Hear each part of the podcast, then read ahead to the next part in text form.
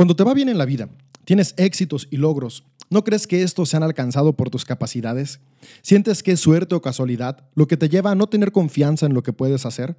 Tal vez te ha pasado que ves a los demás mejores que tú. ¿No crees que mereces tu sueldo, tus logros o tus éxitos? Puede ser que personas a tu alrededor te digan constantemente, tú podrías hacer este proyecto, solo te falta creer en ti. Si tan solo te vieras como los que te conocemos, sabrías lo valioso o valiosa que eres, entre otras frases similares. Bueno, pues a esto se le llama el síndrome del impostor. Debo confesar que es algo con lo que he batallado por años y he estado aprendiendo a superarlo. Espero que si te sientes identificado o identificada con alguna de estas frases, este episodio sea una herramienta para comenzar a superar el síndrome del impostor y trabajar en llegar a ser la persona que desarrolla su máximo potencial y de esta manera vivir en la mejor versión de ti mismo.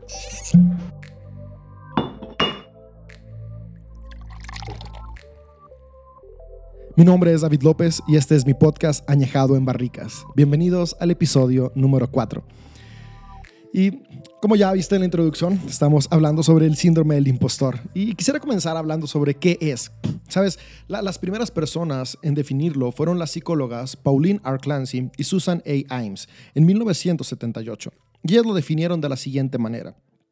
El síndrome del impostor es la creencia de que uno finge de forma fraudulenta ser quien no es, que no se es tan bueno como la gente cree que es. Es decir, esto podríamos amplificarlo de la siguiente manera. Es cuando sentimos que los éxitos y las cosas buenas que hacemos son el resultado del azar y no de lo que hacemos bien o de aquellas cosas en las que nos hemos preparado para ser profesionales. Y vivimos con un miedo constante de que los demás se den cuenta de que en realidad somos impostores. No somos conscientes de los logros que hemos obtenido, ni reconocemos nuestro valor. Vivimos con una ansiedad de que se descubra que no sabemos hacer las cosas que hemos alcanzado. Hay tres características que definen este síndrome o fenómeno, y estas tres características son las siguientes. La primera es la creencia de que los demás tienen una visión exagerada de tus destrezas o habilidades. La segunda es el miedo a que descubran que eres un farsante y te expongan como tal. Y la tercera es la atribución persistente del éxito a factores externos como la suerte o a un nivel extraordinario de trabajo arduo. Estos tres factores se dan porque vivimos familiarizados con nuestras fortalezas. Esto se debe a la falta de autoconocimiento, es decir, no nos damos el tiempo para concientizar cada acción, cada cosa que hemos hecho para obtener los logros que tenemos en nuestro día a día. Aunque por costumbre cultural le llamamos síndrome del impostor, el consenso de los psicólogos clínicos es que la mejor manera de llamarlo es experiencia impostora, ya que la palabra síndrome sugiere una enfermedad mental y la experiencia impostora está más ligada a la mentalidad, misma que se puede transformar para bien. Es decir, si tú te identificas como alguien que ha experimentado eh, este síndrome del impostor, quiero decirte, no es una enfermedad, es una cuestión de la mentalidad. Y como he estado hablando en los episodios previos de este podcast, nuestra mentalidad la podemos transformar, transformarla para bien, para que juntos podamos llegar a ser esos hombres o mujeres que vivimos en plenitud. Así que... Espero que una vez que conozcamos qué es, cómo es que se desarrolla y cómo es que se puede superar, comencemos a trabajar de manera proactiva en nuestras vidas. Hay un estudio que fue publicado por la doctora Yuruwan Sukulku en 2011 y este estudio se llamó El fenómeno del impostor. Y en su estudio, la doctora Sakulku establece que el 70% de las personas batallan con el síndrome del impostor, es decir, de una manera eh, constante eh, están teniendo esta experiencia impostora. Me sorprendió la cantidad de personas que lo hacen. Cuando, yo me di cuenta que, que, vivía luchando con esta experiencia impostora, eh, creí que, que era de las pocas personas que vivíamos con esta, con esta lucha. Pero cuando vi esto me di cuenta que en realidad es una lucha que muchos seres humanos atravesamos. Y creo que es una de las razones por las que quise hacer este episodio, para animarte, así como cada día me animo a mí mismo a poder superarlo y vivir de una manera más libre y segura. Y otra cosa que está en este estudio de esta doctora es que no solamente 70% de la población eh, lo experimenta de manera constante, sino que un 90% de los seres humanos lo han experimentado, aunque sea una vez en su vida. Ahora, si es una experiencia tan recurrente, sería interesante poder conocer qué es lo que la genera, ¿no? O sea, qué hace que tantas personas experimenten el síndrome del impostor a lo largo de su vida o aunque sea una vez en su vida. Y es que la experiencia del impostor se da especialmente en momentos de transición y creo que esto es algo que todos atravesamos. Bueno, no, no creo. Es algo que todos atravesamos.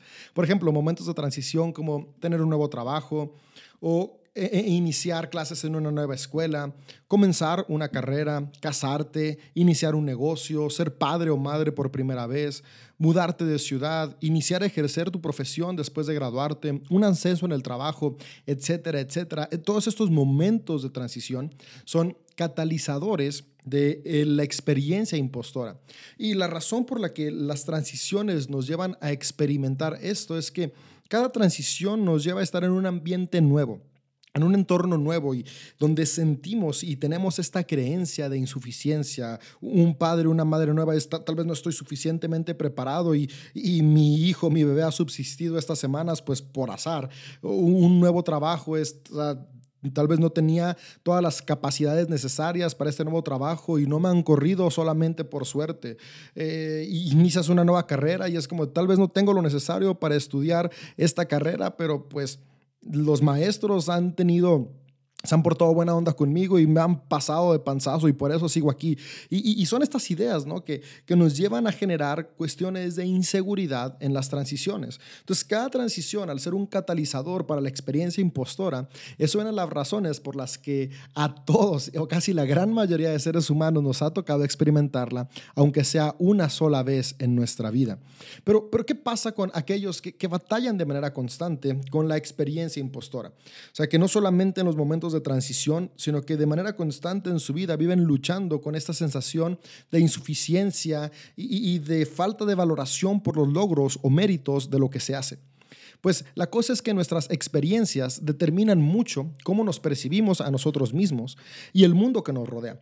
Además de los momentos de transición, un factor que desencadena esta experiencia impostor es el estilo de vida.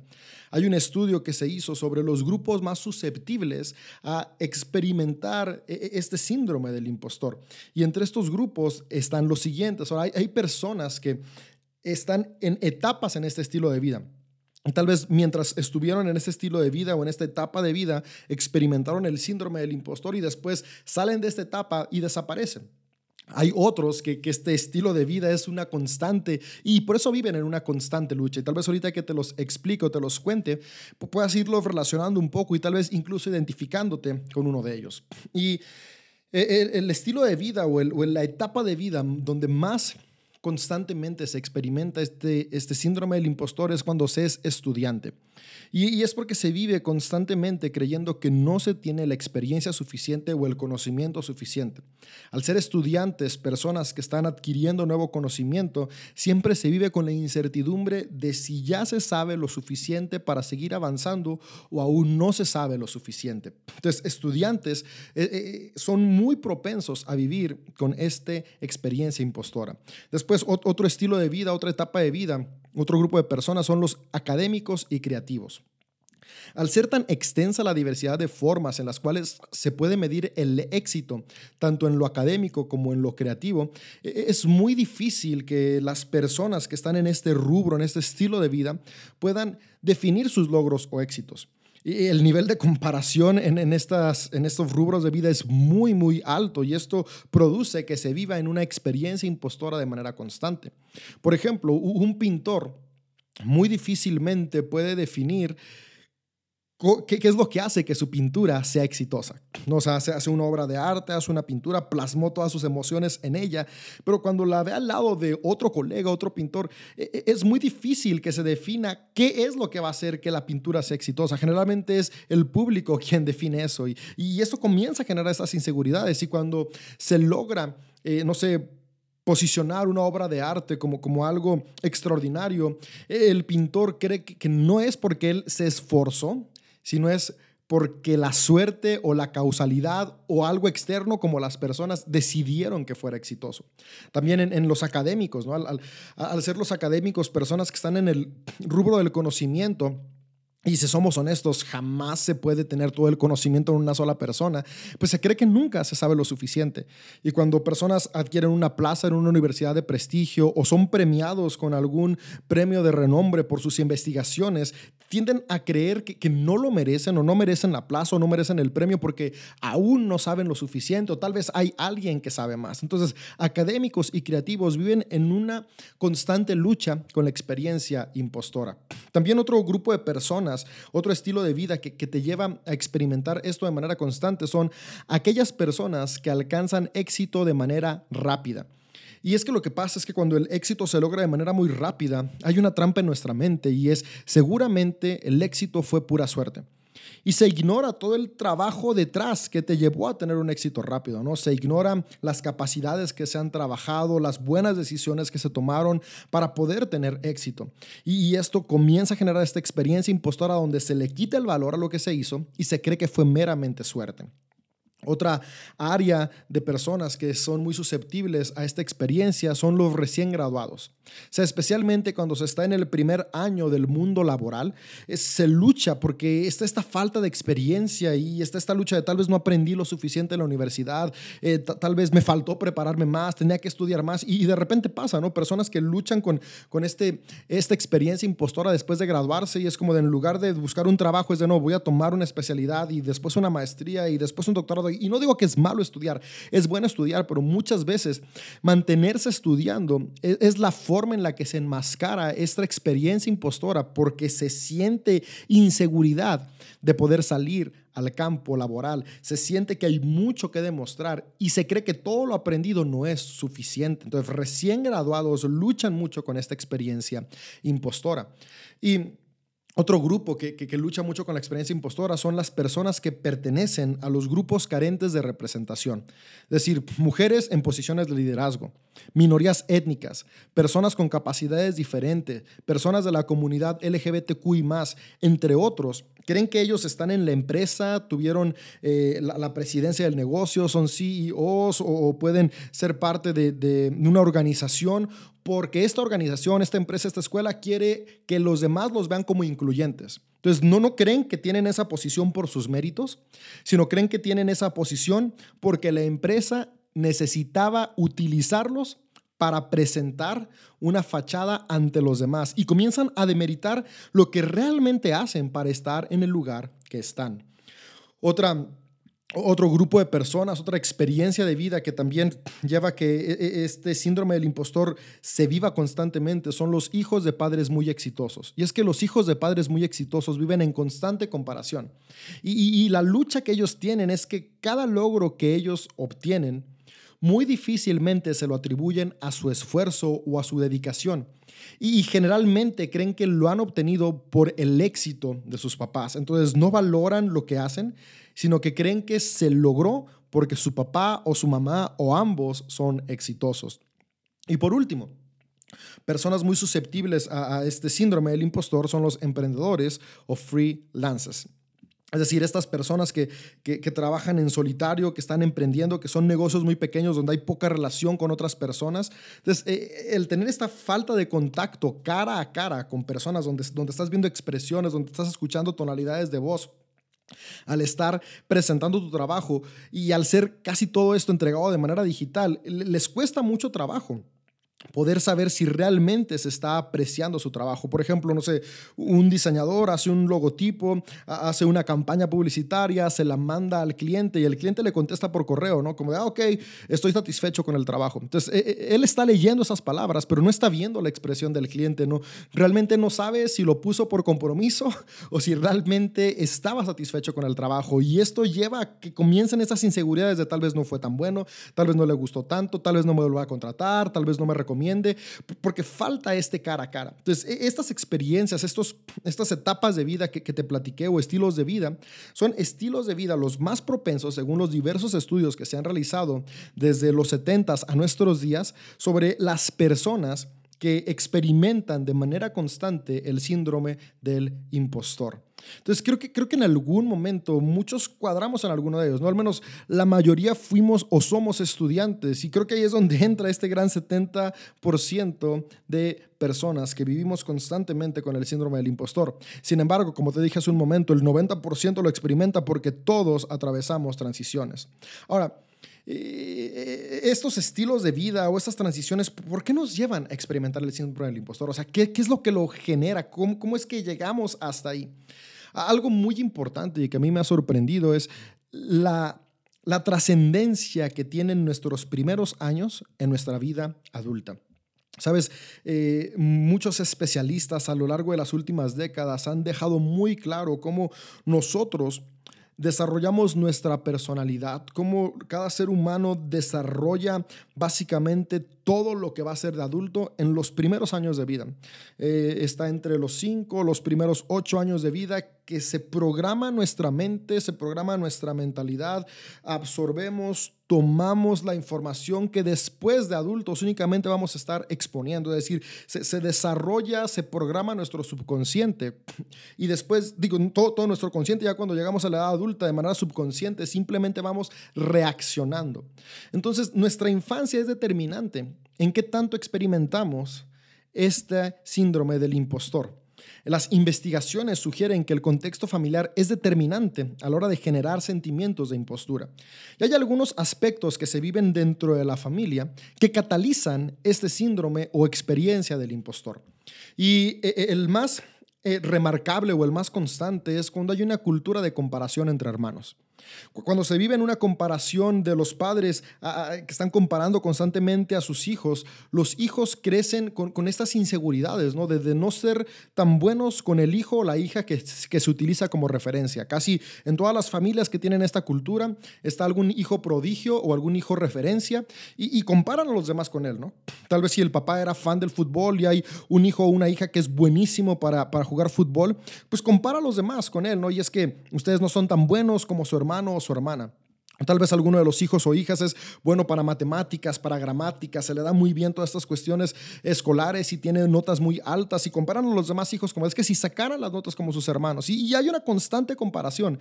Y esto es dañino para ambos. O sea, la, cultura de comparación no solamente es mala para los comparados, o sea, para, para los que no son el referente, es malo también para el hijo o hija que se utiliza como referente. Y es que el hijo o hija que se utiliza como referente en la cultura de comparación crece en un pedestal y todo lo que se sube en un pedestal, tarde o temprano, se cae. Entonces, cuando se crece en un pedestal, se crece creyendo que las cosas se dan por sí solas, ¿no? Porque eres prodigio, porque eres referente y se logró todo. Y cuando sales a la vida real y te das cuenta que hay que esforzarse por alcanzar las cosas y cuando ves que el esfuerzo no es suficiente para satisfacer esos deseos de tus papás, e, e, e, esa etiqueta que te pusieron del ejemplo, comienzas a vivir con inseguridad y, ahora cada vez que tienes un logro crees que no es suficiente porque no está a la altura. Y los hijos comparados crecen con una inseguridad de que no importa cuánto se esfuercen, nunca fueron como el hermano referente o la hermana referente. Entonces no importa qué tanto hagan, nunca alcanzan la meta. Y cuando ya seas adulto, se vive con, esa sensación de, insuficiencia. No importa cuánto me esfuerce, no importa cuánto trabaje, no soy suficiente. Y es por eso que cuando llegan los momentos de tener logros, de tener éxitos, de que te va bien, viene esta sensación del impostor de no, soy un fraude, porque seguramente no soy suficiente. Entonces, cultura de comparación entre hermanos es un catalizador para que en la vida adulta se viva con estas experiencias impostoras. Tal vez si tú que me escuchas tienes hijos pequeños o, hijos en la adolescencia, Estás muy a tiempo de cambiar esta cultura y, dejar de, germinar un ambiente que a la larga traiga inseguridades a nuestros hijos e hijas. Y comencemos a valorarlos, no, no, no, no, no con comparaciones, sino sabiendo que cada ser humano tenemos distintas habilidades, tenemos distintas fortalezas y valorar cada una de ellas por igual. O otro contexto familiar determinante es la falta de aprobación y humillación en la infancia. Es decir, eh, aquellas personas que vivieron con muy pocas o básicamente nulas palabras de afirmación de parte de sus padres y una constante recriminación de sus errores o de sus fallas. y cuando se vive de esta manera, se crece con inseguridades.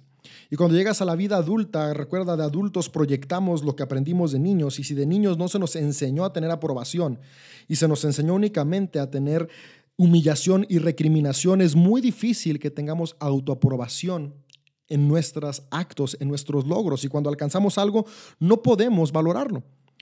Porque de niños no fuimos programados de esta manera y, hay cosas tan sencillas, o sea, a, veces ni siquiera, tal vez ni siquiera se experimentó algo que lo tuviéramos como un referente, como, como de violencia, pero al final de cuentas sí influyó en nuestra vida. Por ejemplo, algo muy común y que, yo he escuchado en muchos casos, en muchas familias, e incluso a mí me tocó experimentarlo, es, no sé, sacas buenas notas en la escuela y llegas con tus papás y miren, me saqué un 10, me saqué un 9 y la respuesta es, pues qué bueno, tu trabajo es estudiar. Esa nota es lo mínimo que puedes hacer ahí hay una falta de aprobación o tal vez el, niño o la niña que, que, juega fútbol o básquetbol, el deporte que sea, anota un gol o mete una canasta o hace un jonrón y es, mira papá, lo logré y, papá o mamá es como de, pues para eso pago las clases, ¿no? Para que hagas eso.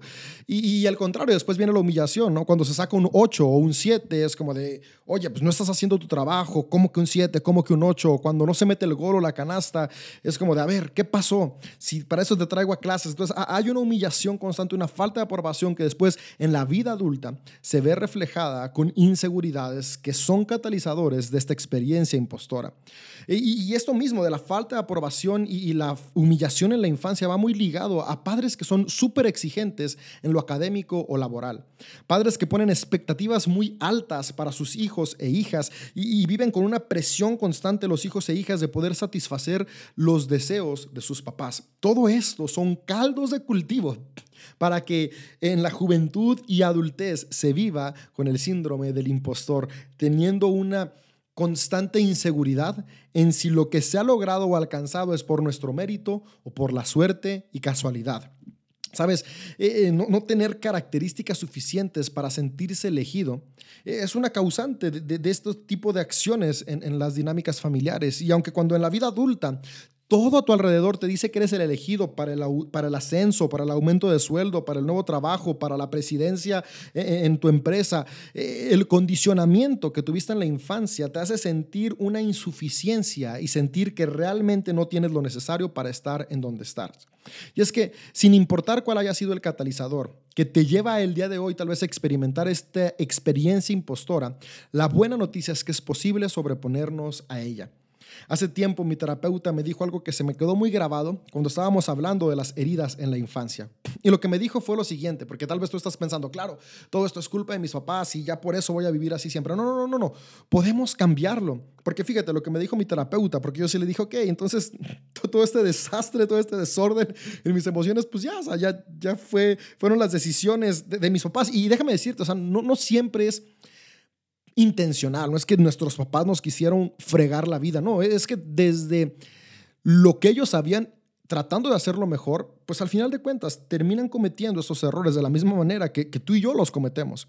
Sin embargo, eh, cuando le dije a mi, a mi terapeuta, entonces, ya, ya, ¿qué, sigue? O sea, ya, ya sí me va a tocar vivir toda la vida. Él me dijo algo que, que realmente resonó en mi mente y en los últimos años me ha, me ha llevado a asumir responsabilidad, porque tendemos a ser muy fácil, ¿no? Decir, ok, culpamos a nuestros padres, a nuestras circunstancias de nuestro entorno, pero muy pocas veces tomamos la actitud correcta, que es la actitud de la responsabilidad. Y justamente esta frase de mi terapeuta me llevó a esto, ¿no? A abrazar responsabilidad. Él me dijo lo siguiente, cuando tú eras niño, no podías controlar lo que tus padres u otras personas dijeron a tu vida, o sea, las voces que escuchaste. Tampoco pudiste controlar la forma en la que ellos actuaron contigo. Pero ahora ya no eres un niño, ya eres un adulto. Y los adultos tienen el poder sobre su vida. Hoy tú tienes el poder de cambiar el discurso en tu mente. Hoy tú tienes el poder de cambiar quién eres. Si de niño te compararon, si de niño te hicieron sentir insuficiente, si de niño te pusieron eh, exigencias muy altas, hoy tú como adulto puedes decirte a ti mismo que eres suficiente, que tienes valor, que eres capaz, que dentro de ti está todo lo necesario para llegar a ser quien deseas ser. Y es que esta es una realidad. Dentro de cada persona está todo lo necesario para alcanzar una vida llena de plenitud.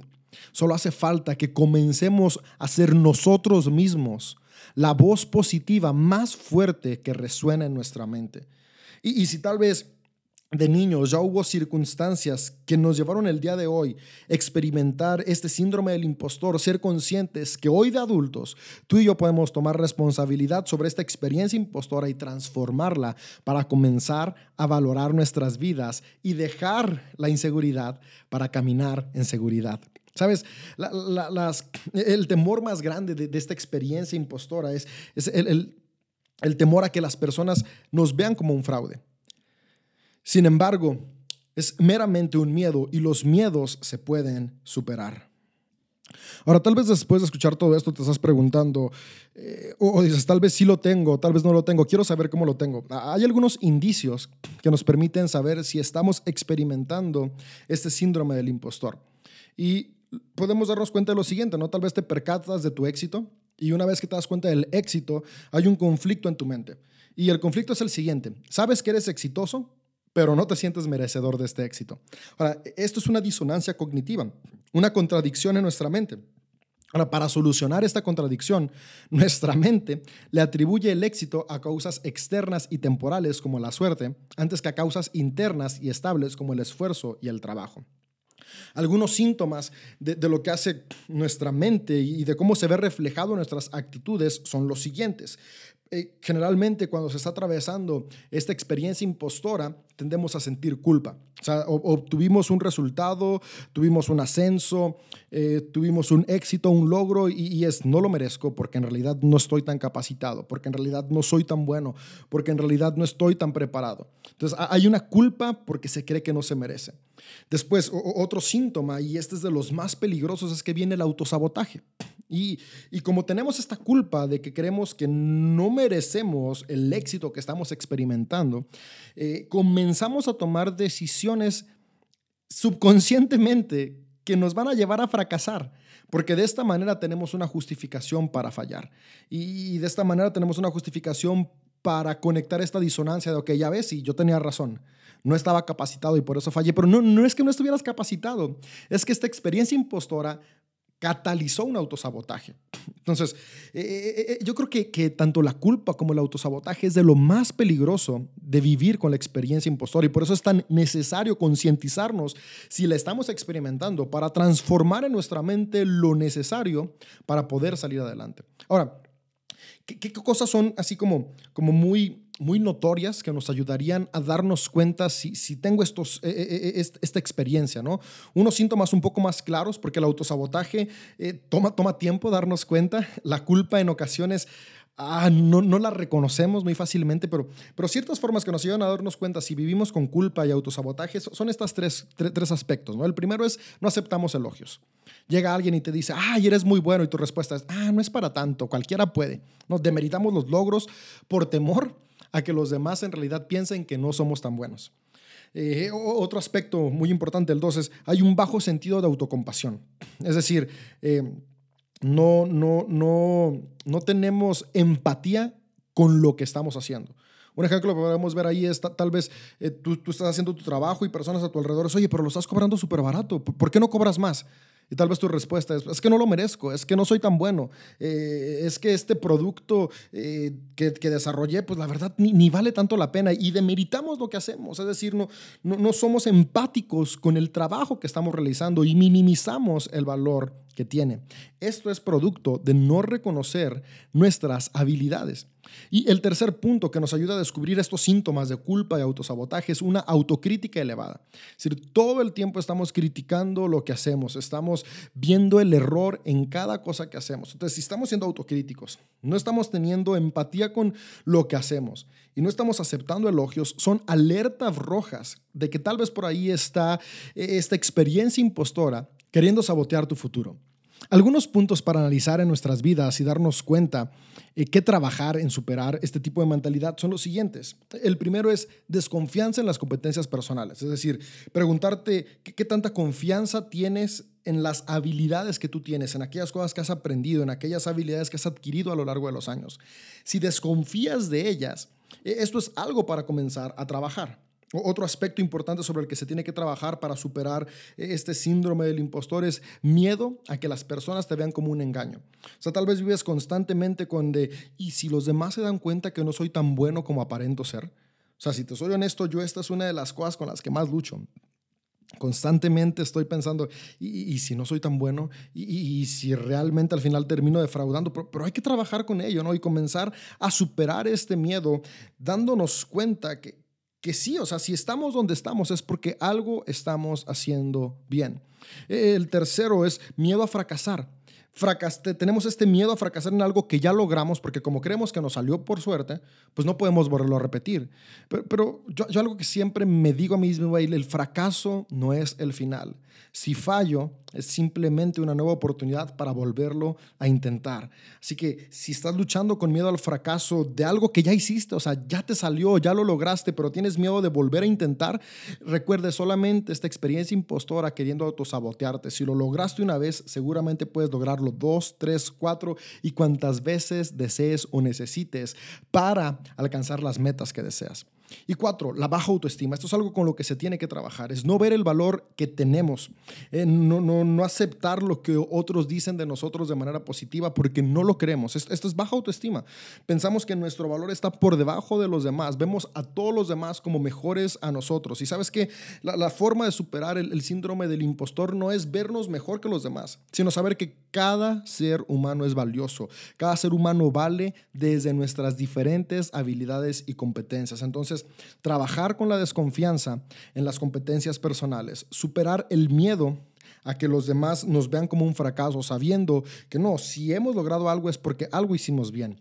Eh, darnos cuenta que si fallamos, no es el final, podemos volverlo a intentar y si algo ya no salió bien, seguramente puede volvernos a salir bien. Y todo esto nos vaya llevando a transformar nuestra autoestima de una baja autoestima a una autoestima sana.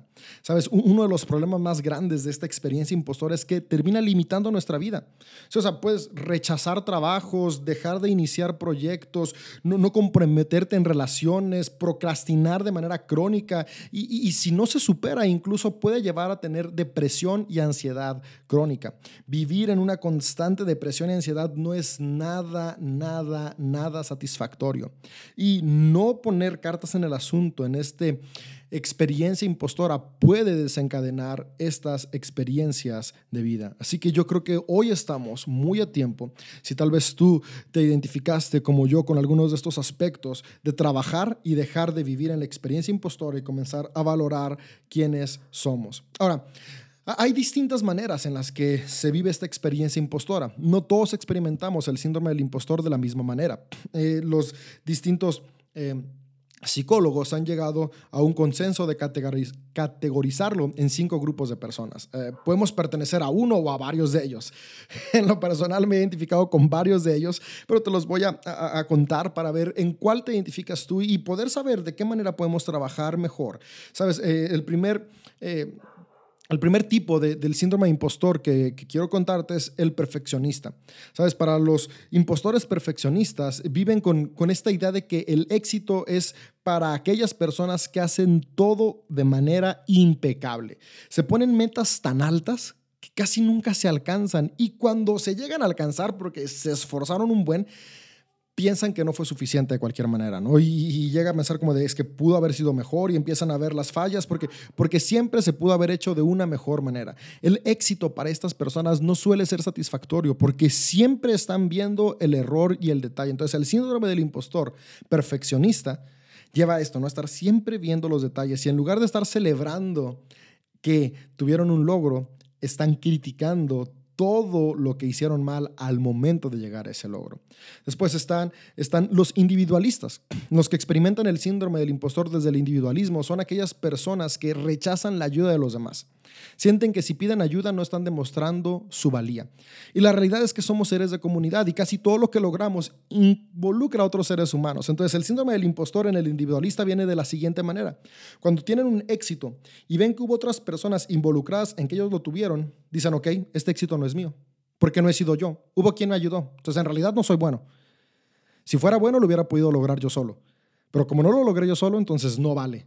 Y, es que esta es una trampa en nuestra mentalidad. Porque no, o sea, tú hiciste mucho, tú hiciste mérito y claro, hubo, otros que te ayudaron, pero eso no demerita lo que tú hiciste. Tal vez si tú estás luchando con esta idea de no, si no soy yo solo, no vale, amigo, amiga, no demerites todo lo que tú haces. Juntos es mejor, cuando trabajamos en equipo llegamos más lejos y si el logro se alcanzó junto con otras personas a tu alrededor, eso no demerita todo lo que tú hiciste. Otro tipo de, de de, este síndrome es el síndrome del experto.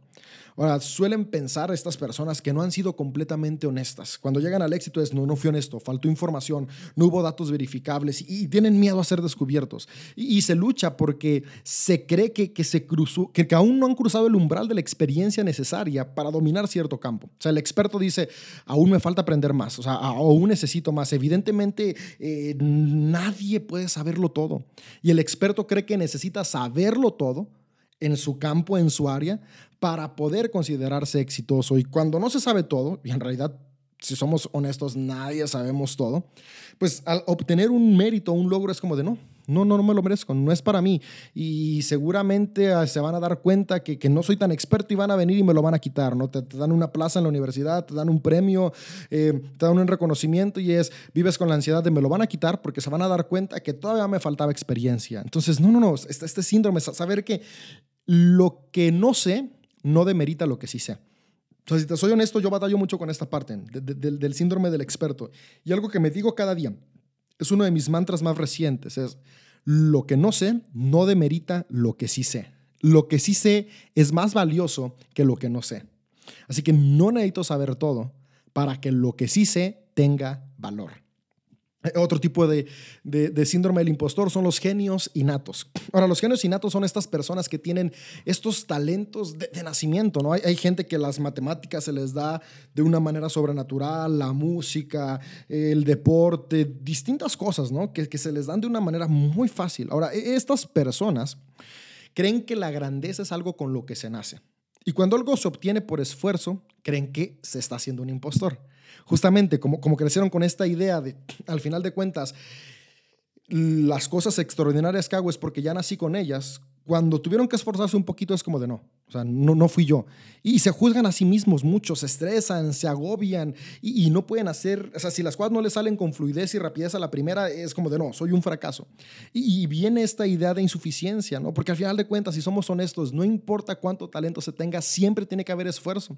Hay una frase que por ahí está variada, ¿no? Y dice, eh, es 1% de talento y 99% de trabajo. Y a veces hay otras que le ponen 2% de talento y 98% de trabajo. No importa cuál sea la que hayas visto el talento no lo es todo. Y el problema del síndrome del impostor de los genios innatos es que cuando ven que hay trabajo detrás de, creen que no son suficientes. Entonces, algo que ayuda mucho si se está atravesando del síndrome del impostor desde esta, desde esta, desde esta forma, desde ese tipo, el tipo de genio innato, es darnos cuenta que el esfuerzo no demerita los logros. De hecho, el esfuerzo es necesario e indispensable para los logros. Ah, alguien que yo admiro mucho es Michael Jordan. Ya Michael Jordan le dijeron en una entrevista, y creo que esto ya lo dije en un episodio anterior, pero pues ya aquí lo estoy repitiendo porque se me vino ahorita a la mente. Y, y él algo que dijo es que él logró ser tan bueno porque se enfocó en trabajar sus fallas. O sea, aunque él tenía un talento innato para el baloncesto, él se dio cuenta que no solamente era talento, también era esfuerzo y trabajo. Así que amigo, amiga que me escucha, si tú tienes talentos innatos, no te demerites por tener que trabajarlos. Es parte de, y eso es parte del valor que tienes en la vida. Y por último, el último tipo o subtipo de, este... Eh, síndrome del impostor son los superhumanos. Y, y este es el más complicado, ¿no? Estas personas que, que tienen una presión por creer que deben saber todo de todo. O sea, a diferencia del experto, el, experto cree que necesita tener toda la información de su rubro, pero el superhumano, el, el, que experimenta el síndrome del impostor como superhumano, cree que tiene que saber todo de todo. Se descompone algo en la casa y tiene que saber cómo arreglarlo. Faltó alguien en la empresa y él tiene que saber cómo sustituirlo. Y, lo invitan a jugar una cascarita y tiene que saber el deporte que lo inviten. O sea, no importa si nunca ha jugado básquetbol, tiene que saber cómo se juega básquetbol y tiene que conocer las reglas. Y hay una presión tan grande porque nadie podemos saber todo de todo.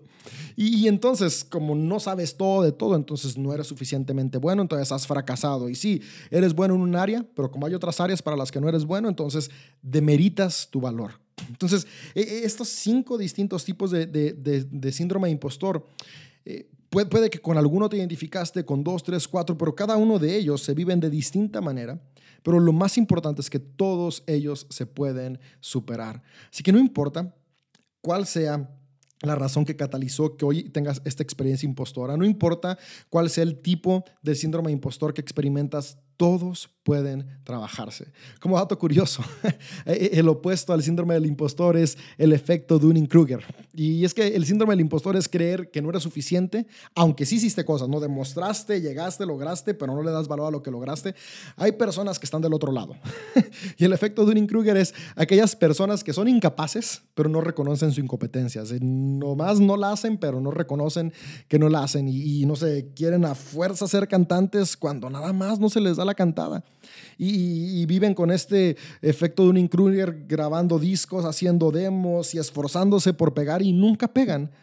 Y, el problema de, este efecto de un Kruger, tal vez después hago un episodio, es que por no aceptar nuestras incapacidades, por no reconocer en dónde somos incompetentes, no nos enfocamos en aquellas habilidades para las que sí somos competentes y podríamos desarrollar. Pero bueno, e, e, esto como te digo, puede ser parte para otro episodio. Ahorita para ir cerrando, quisiera cerrar con lo importante, lo más importante de este episodio, cómo superarlo. O sea, ya me di cuenta que tengo síndrome del impostor. Ya me di cuenta e, en cuál de los tipos estoy, ya, ya, ya reconocí qué, qué fue lo que en mi infancia lo catalizó y estoy decidido a tomar responsabilidad y hoy comenzar a cambiar. ¿Qué sigue? ¿Qué voy a hacer? ¿Cómo lo supero?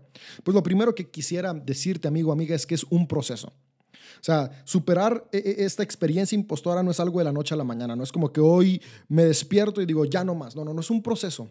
Pero es un proceso que si tenemos constancia y dedicación podemos hacerlo y esto va a transformar nuestra vida. Recuerda, todas las cosas buenas toman tiempo, intención, responsabilidad y trabajo proactivo. Y yo estoy seguro que juntos podemos avanzar. Entonces, tres cosas importantes para comenzar este proceso. El primero, reconocerlo esta es la parte más importante, no negarlo, porque vivir en negación es lo peor que podemos hacer. Reconocer, ok, sí, reconozco que estoy batallando con la experiencia impostora.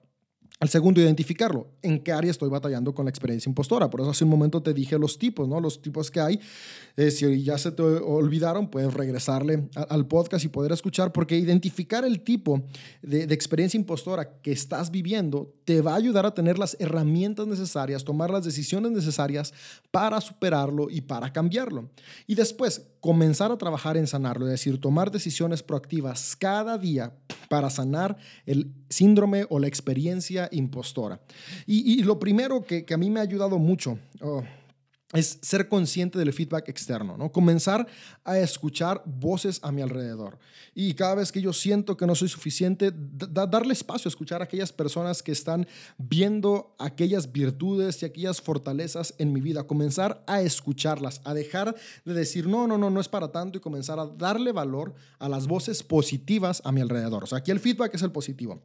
El feedback negativo no lo queremos, ya bastante hay con el que viene de nuestra propia mente, así que el feedback negativo de otras personas, ese bloquealo, pero el feedback positivo comienza a escucharlo y ser consciente de él.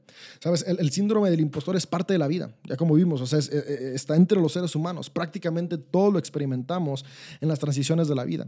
Lo importante es que no sea lo que nos domina. ¿Sabes? O sea, en las transiciones, eh, expertos dicen que lo normal es que dure de tres a cinco meses, ya después se debe determinar.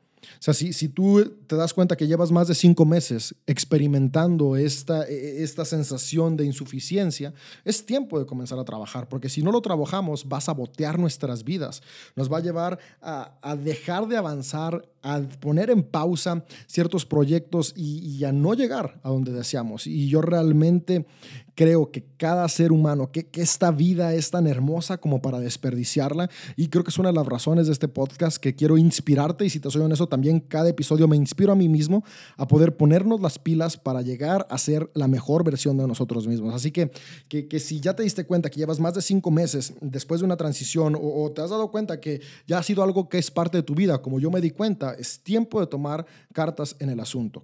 Ok, entonces vamos a comenzar a dejar de ver los éxitos como simplemente cosas que se dan o, como lo que tengo que hacer. O sea, eh, esta semana me fue bien en el trabajo, esta semana hice bien mi trabajo porque es lo que tengo que hacer. No, no, no, esta semana hice bien mi trabajo porque me esforcé y eso vale, porque tengo capacidad, porque tengo habilidad. Vamos a comenzar a valorar cada acción, cada momento de trabajo, cada esfuerzo que te permitió llegar en donde estás, dale valor, por pequeño que sea. Es importante que comencemos a desarrollar algo que se llama control interno. Lo opuesto al control interno es el control externo. Y el control externo es cuando en nuestra mente todo sucede por lo que otros hacen o por el azar. No, no, no. Para superar el síndrome del impostor hay que desarrollar control interno. Y es eliminar por completo la idea del azar o de la suerte. Y esto es un proceso. Cada día tenemos que ser conscientes, cada vez que tengamos un pequeño logro, un pequeño acierto, decir, esto no es suerte, no es azar. Asumir que en la vida todo es resultado de nuestras decisiones, que si algo sale bien, tiene que ver conmigo. Si algo te salió bien, tiene que ver contigo. De la misma manera que si algo sale mal, es mi responsabilidad. Esto es el control interno. Cuando soy consciente que las cosas buenas son por buenas decisiones, son por trabajo, por empeño, por dedicación, por preparación no por suerte, no por azar. Cuando comenzamos a tomar riendas de este control interno, comenzamos a sanar el síndrome del impostor. Eh, comienza a creértela cuando, cuando personas te, den elogios, abrázalos, acéptalos. Y, y es más, déjame cierro con, estos, estos cuatro puntos que, van a ayudarnos mucho a superar el, síndrome del impostor. Y son, son cuatro puntos que he estado trabajando en estos últimos meses de mi vida y de verdad me han ayudado mucho y espero que también te ayuden a ti. El primero es anota tus logros. O sea, ¿qué, qué has hecho que tiene donde hoy estás. O sea, cada cosa que tú has logrado, anótala. O sea, terminaste la carrera, terminaste primaria, terminaste secundaria, terminaste un diplomado, terminaste un curso, conseguiste un trabajo, anótalo. Eso es un logro. O sea, oye, pero cualquiera consigue. No, no, no. No cualquiera consigue un trabajo. Muchos lo hacen, pero eso no significa que cualquiera. Tú lo conseguiste, anótalo, es un logro. Compraste un vehículo, ay, pero David, no es del año, es un vehículo que tiene 20 años de viejito. Compraste un vehículo, es un logro tienes una familia, eh, no sé, ve, cada cosa, comienza a valorar cada logro, por pequeño que seas, anótalo, comienza a anotarlos. Cada día haz este ejercicio. Yo, hago el ejercicio de cada día anotar cinco logros. Cinco logros, ya sean del día o, de que, o que he tenido a lo largo de mi vida. Y eso me ha ayudado a darme cuenta de todo el trabajo que he estado haciendo en mi vida para estar en donde hoy estoy. Darte cuenta que estas cosas son el resultado de tus capacidades, de tu esfuerzo, de tu trabajo. Segundo tip importante, genera afirmaciones positivas. Y, esto comienza con agradece todos los elogios. Deja de justificar y di gracias. O sea, la próxima vez que te digan, wow, qué bueno eres para eso, deja de decir, ay, no, cualquiera puede, no, ni es para tanto, no, no, no, ¿qué te pasa? No, no, no. Deja de justificar y di simplemente gracias. Yo aprendí a hacer eso, ¿no? Yo batallaba mucho de esto y cada que me daba un elogio era como de, no, no, no, ¿cómo crees? No, todos pueden. No, yo ahora me he limitado a decir gracias. Gracias, gracias.